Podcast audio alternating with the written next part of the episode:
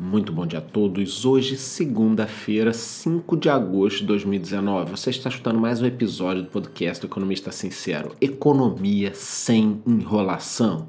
Bom, e a semana começa agitada ainda sobre a influência da decisão de Donald Trump de taxar os produtos chineses. A China promete revidar esta medida de alguma forma. O novo embaixador chinês nas Nações Unidas disparou. A posição da China é muito clara se os Estados Unidos quiserem conversar, falaremos. Se quiserem lutar, lutaremos, disse ele a jornalistas em Nova York. Vamos aguardar o desenrolar dessas ameaças dos dois lados. Ocorre que isso terá influência sobre toda a semana. Ainda falando um pouco sobre o mundo, Hong Kong terá hoje sua primeira greve geral em 50 anos. Eles vêm enfrentando a pior crise desde a devolução da região, feita pelo governo britânico aos chineses os manifestantes afirmam que a greve é necessária para fazer o governo negociar. Essa batalha né, entre esses manifestantes, o governo tudo mais, ela já impacta o PIB. Então, as previsões para Hong Kong, que eram de 1,8% de crescimento para 2019, já caíram para 1%, quer dizer, quase a metade do crescimento em 2019, por causa de todo esse tumulto que está acontecendo em Hong Kong já que no Brasil o governo estuda uma redução dos impostos dos games, de 50% para 40% no caso de consoles e máquinas, de 40% para 32% de acessórios e 20% para 16% para game cards e máquinas com telas incorporadas.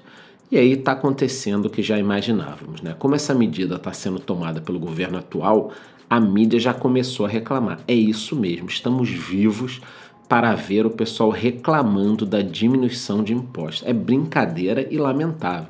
Eu imagino que essa equipe do Paulo Guedes ou do Bolsonaro, né, se eles descobrirem a cura para alguma doença, vai ter uma turma aí reclamando que essa doença era importante para a vida na Terra ou para o país, ou alguma turma dessa aí fazendo um tipo de manifestação. É muita falta do que fazer, é péssimo ficar torcendo contra o Brasil. E é fácil imaginar que com os impostos aí absurdos desses produtos de game, o mercado é todo contrabandeado, né? Isso que reina por aqui. Provavelmente com a redução desse imposto nós poderemos ver a indústria de games renascer no Brasil e quem sabe ter um crescimento exponencial. É claro que a arrecadação cai num primeiro momento, mas depois você tem um renascimento na indústria e ela melhora. Basta ver o que aconteceu nos Estados Unidos, quando Donald Trump entrou, ele diminuiu os impostos, muita gente foi contra, e agora você vê lá os Estados Unidos com pleno emprego, a economia bombando. Tá? Quando que eu sou contra uma redução de impostos? Como foi feita no Brasil na época do Lula e da Dilma, em que tinha propina, tinha tudo mais para passar essas reduções, principalmente no mercado de veículos. Aí eu sou contra. Agora, fora isso, está na hora, o Brasil precisa de forma urgente reduzir essa questão dos impostos. E para atualizar vocês, provavelmente nessa semana a Câmara voltará a discutir a proposta da reforma da Previdência em segundo turno.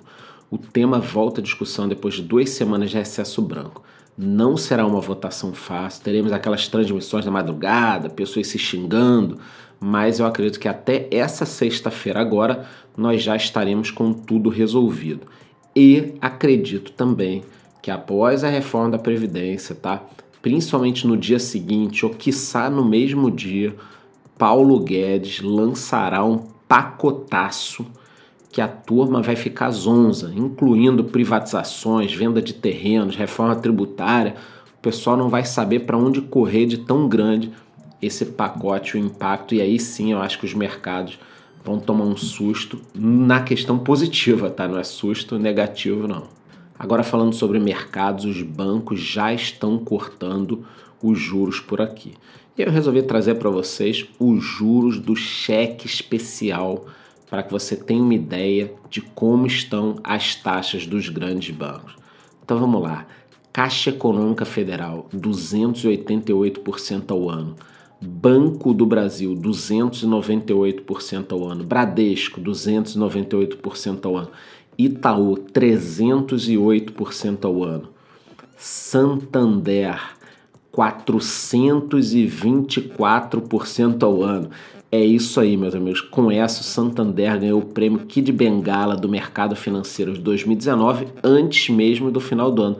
É isso aí, 424% ao ano nos juros do cheque especial. Essa é a taxa do Banco Santander.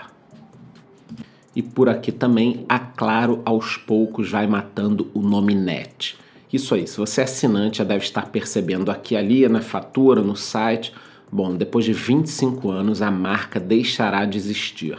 Segundo Márcio Carvalho, diretor de marketing da Claro, a decisão representa uma economia de custos ao focar em uma só marca, além de toda essa questão dos hábitos de consumo, né? Quer dizer, o brasileiro está migrando da TV para os dispositivos móveis. Eu já falei aqui algumas vezes no podcast, o número de assinantes da TV a cabo vem despencando. De 2016 para cá foram quase 2 milhões de clientes a menos. Ainda temos 16,7 milhões de assinantes de TV a cabo, sendo que 50% são da NET, digo, agora da Claro, né? E a gigante de tecnologia Facebook deve mudar em breve o nome de seus dois aplicativos queridinhos dos brasileiros, Instagram e WhatsApp. Os novos nomes serão Instagram do Facebook e WhatsApp do Facebook.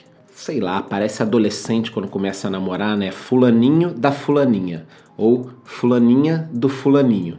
Bom, mas esses nomes também aparecerão nos sites, tá? Apple Store, Google Play, na tela inicial do dispositivo do usuário, também provavelmente na tela dos próprios aplicativos, quando você for abrir o Instagram ou o WhatsApp, deve aparecer a logo do Facebook. Essa ação sinaliza uma mudança de comportamento, né? Quer dizer, o Facebook ele quer deixar claro que o dono do Instagram e o dono do WhatsApp é o Facebook. Isso, óbvio, tem como ideia reforçar a marca do Facebook, mas eu acho que não vai garantir a permanência desse aplicativo como líder de tudo, ainda é, tá, gente? E as pessoas também têm que parar o seguinte: eu concordo que o Facebook tem decaído um pouquinho, mas se você tem um negócio ou se você é um profissional liberal, pare de avaliar pela sua régua qual é a melhor rede social. Muitas vezes eu escuto as pessoas falando: ah, eu não uso Facebook, então morreu. Eu não uso Instagram, então morreu. Pare com isso, tá? Todas as redes sociais têm a sua devida importância, então muito cuidado ao julgar uma rede social porque você não utiliza essa rede. E ainda falando sobre questões que têm a ver com o Facebook, o diretor da PayPal disse que a nova moeda do Facebook, a Libra, não será implantada às margens das leis nacionais ou desrespeitando as regulamentações mundiais, tá?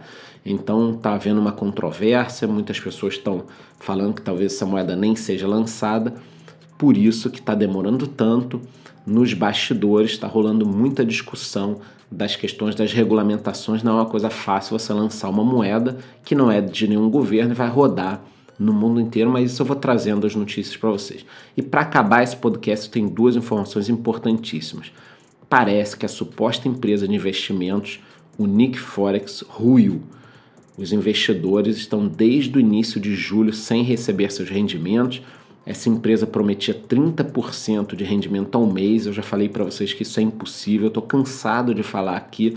Eu tenho uma dezena de vídeos alertando. Simplesmente parem de acreditar nem me mandem mensagem nessas empresas que oferecem 1% ao dia, meio por cento ao dia, 10% ao mês. Isso não existe. Sempre criam uma lógica para te convencer, mas isso não existe. E a segunda notícia importante é que os mercados da Ásia fecharam com uma certa tensão em queda. Nesse momento, petróleo e minério estão em baixa, mercado futuro americano aponta uma queda, tudo isso refletindo ainda essa questão da briga entre Estados Unidos e China. Os mercados asiáticos também fecharam em forte queda. O único beneficiário dessa disputa toda foi o Bitcoin, que disparou 10% nas últimas 24 horas, sendo cotado a 11.700 dólares. Então, com isso, esperem um pouco de tensão nos mercados hoje. Pelo mundo, eu me despeço aqui, desejo a todos uma ótima semana. Muito bom dia.